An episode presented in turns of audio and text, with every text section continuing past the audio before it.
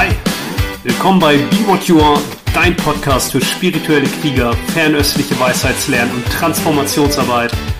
Ich freue mich hier mit dir Schlüssel zu teilen, die du nutzen kannst, um die Wahrheit deines Herzens zu leben und von jeder Erfahrung zu wachsen. Schön, dass du eingeschaltet hast.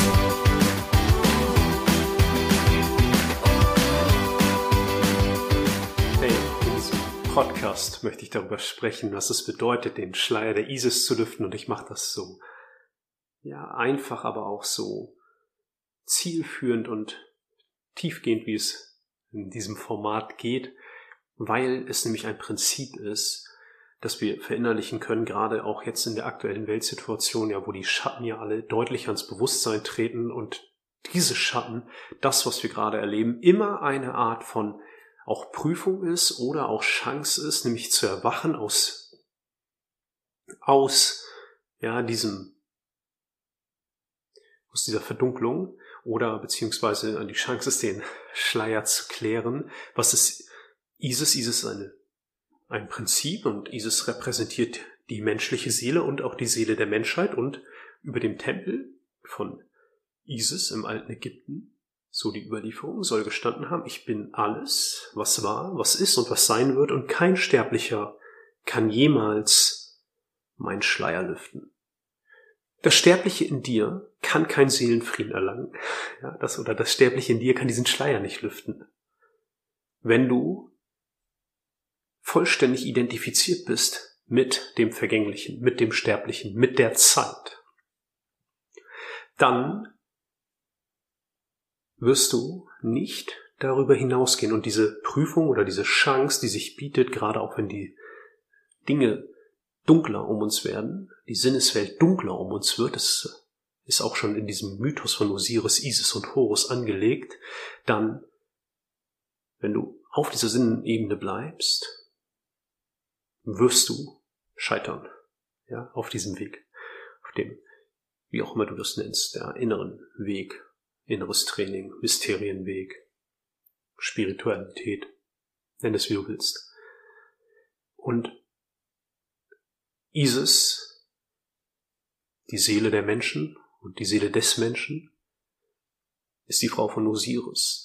Osiris ist der Geist an sich. Das geistige, schöpferische, wirkende Prinzip. Und Horus ist ihr Sohn. Und was bedeutet das für unseren Pfad? Die Seele hat gemeinsam mit dem Geist an sich einen Sohn und dieser Sohn repräsentiert, ja, das ist ja die Verbindung von beiden, repräsentiert das erwachende Bewusstsein, wenn Seele und Geist wirklich verbunden sind. Aber, und da kommen wir zu unserer Wahrnehmung, so wie wir die Welt erleben und so wie wir identifiziert sind.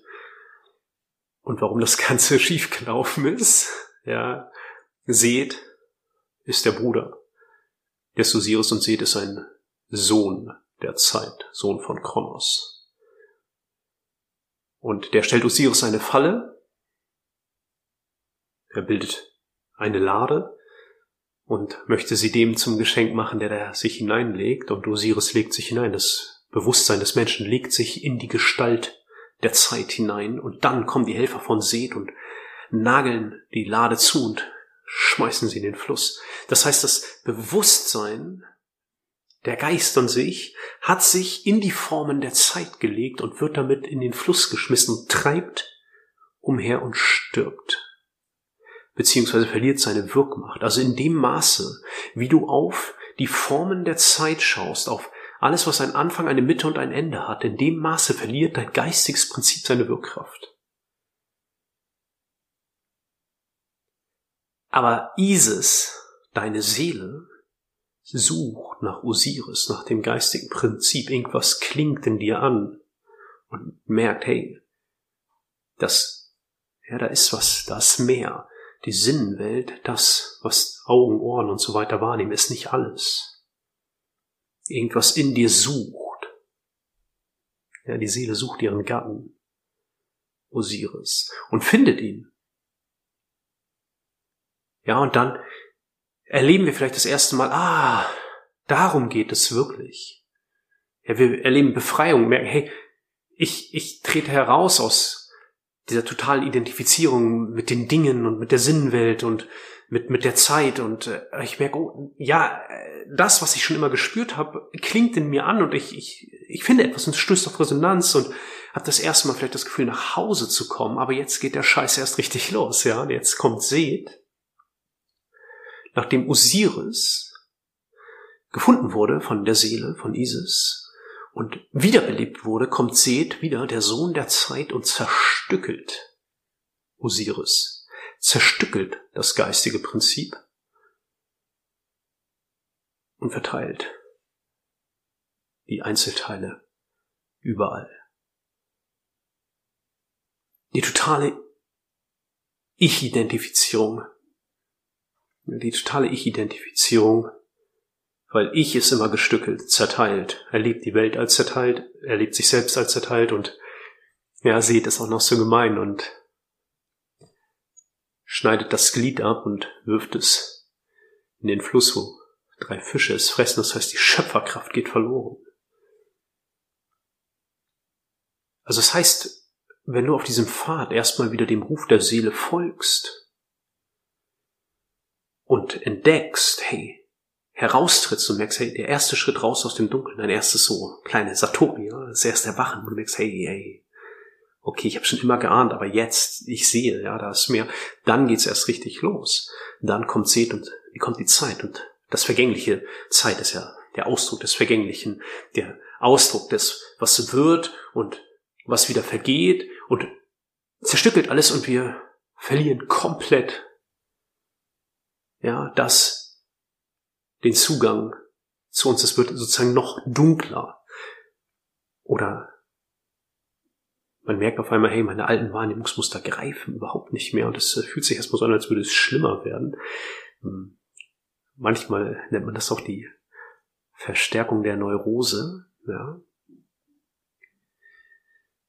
Und die Seele, Isis, macht sich wieder auf den Weg. Ja, und sucht die Einzelteile, findet sie. Und setzt auch, er formt ein neues Glied.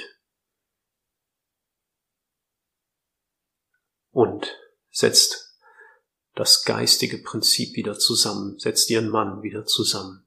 Das heißt, das ist auch ein Teil des Weges, dass die Seele wieder ja, dieses fragmentierte Bewusstsein, der total in der Zeit hängt, in dem Vergänglichen hängt, wieder zusammensetzt und ihm neue Schöpferkraft verleiht oder ja, ein, eine Möglichkeit verleiht, wieder ganz zu sein. Und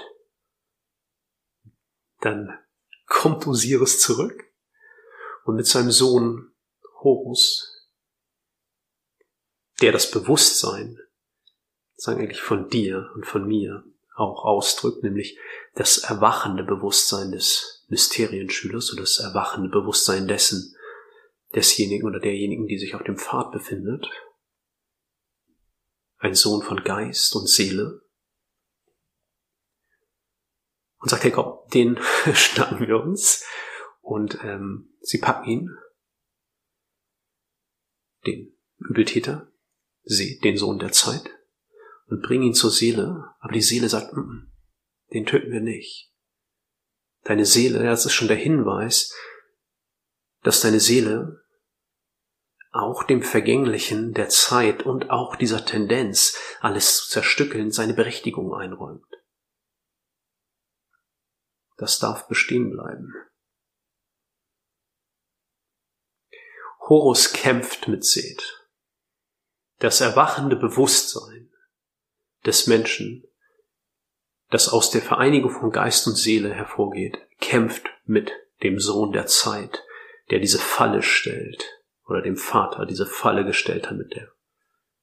Ja, wenn du dich in die Formen der Zeit legst, verlierst du deine Wirkkraft, kämpft mit ihm, und der Sohn der Zeit klaut dem erwachenden Bewusstsein ein Auge. Du verlierst deine Erkenntnisfähigkeit. Das heißt, erst wenn Seele und Geist wieder vereint sind, wenn die Seele das Geistige wieder defragmentiert hat, sozusagen wieder zusammengesetzt hat, die Zerstückelung aufle auf, ja, aufgelöst hat, dann wird's erst richtig dunkel, weil dann das erwachende Bewusstsein in dir kämpft mit dem Ausdrücken der Zeit und des Vergänglichen.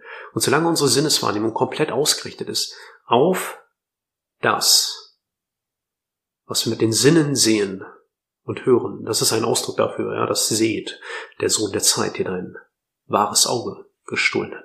Solange bist du blind. Und das, was gerade aktuell geschieht, ja, ist ja wieder eine Möglichkeit. Es ist eine Art Prüfung, das seht das Auge klaut. In diesem Kampf.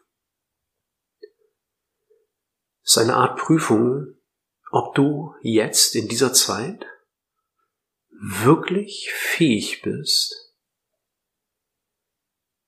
das herrschende Prinzip an die oberste Stelle wieder ihm seinen Platz zu geben, nämlich dem Ausdruck, die Verbindung von Geist und Seele wirken lässt, oder ob du auf diese Ebene des Vergänglichen gehst und da versuchst, ja, dein, deine Identität dran festzumachen, zu glauben, hey, das bin doch ich und das betrifft mich. Das wirst, wirst du mal merken, ja, auf der Ebene von Emotionen, Ängsten und Begierden, Wünschen, Hoffnung, ja,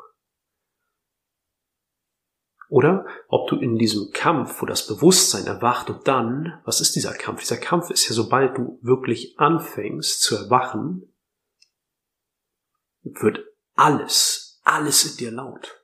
Die ganze Identifizierung mit dem, ja, mit der Matrix wird laut. All deine Ängste kommen an die Oberfläche, alle. Alle deine Ängste kommen an die Oberfläche. Und dann ist es die Entscheidung. Entscheidest du dich für das Vergängliche? Oder entscheidest du dich für das Unsterbliche, weil nur das Unsterbliche kann den Schleier der Isis lüften?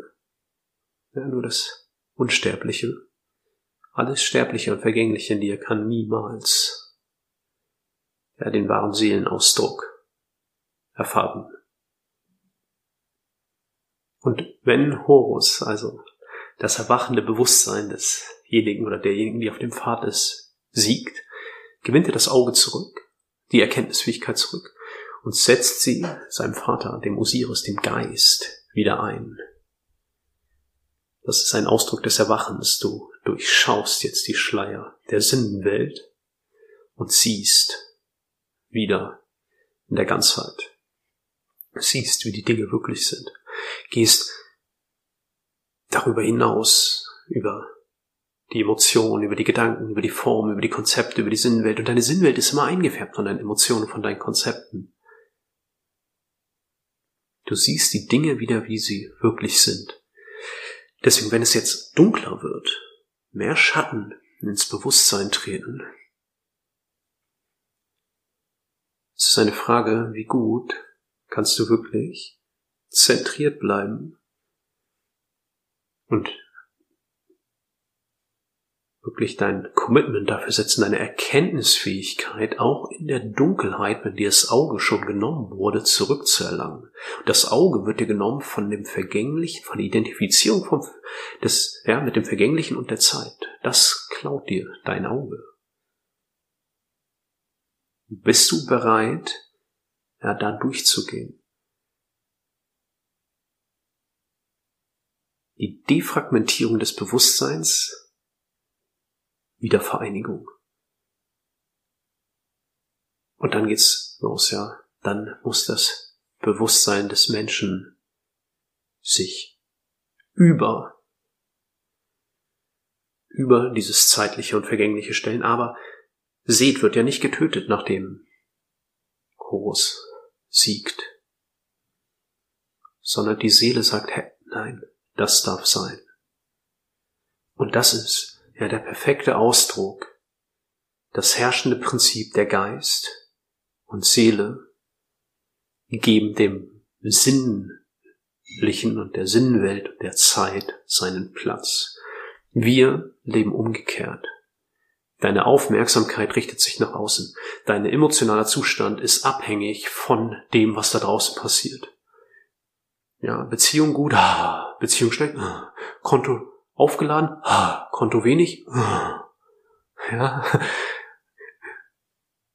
Das ist abhängig von dem, was du mit den Sinnen wahrnimmst.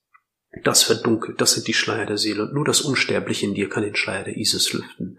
Nur das Unsterbliche in dir, nur das eine in dir kann das eine erkennen. Ja, und ich liebe diesen Mythos, weil er nicht nur äh, jetzt sehr komprimierter und verdichteter und verkürzter Form die Essenz des, des Seelenweges zusammenfasst, sondern auch unser Dilemma beschreibt und auch beschreibt, ja, wie die menschliche Wahrnehmung funktioniert und warum sie so funktioniert, wie sie funktioniert, warum wir verwirrt sind und warum passiert, was passiert. Und jetzt auch im Hinblick ja, des, der letzten zwei Jahre und auch im Hinblick des Krieges, ja, und wir haben auch vorher Kriege geführt und da war es uns auch egal. Aber jetzt gerade ist ja nochmal ganz stark auch der Fokus im Massenbewusstsein, Pandemie, ja, Politik zur Pandemie, Krieg, jetzt, hm, man liest, Dritter Weltkrieg, Lebensmittel werden rationiert, ja, dieses ganze, was da jetzt so ins Bewusstsein tritt. Diese Verdunklung als Ausdruck dieses Kampfes und nur mit dem Herzen siehst du gut, wie gut bleibst du jetzt innerlich zentriert. Ja, alle Mysterienschule, alle Wege kennen das auch im Dao, ja, dieses, du kannst die, den, das Dao des Himmels kennen, ohne aus dem Fenster zu blicken. Wie nie war es so wichtig wie jetzt, dass du deiner eigenen inneren Wahrheit treu bleibst.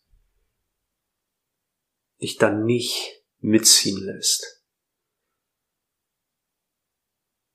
Dass du deiner Seele, der Seele folgst. Nie war es so wichtig wie jetzt.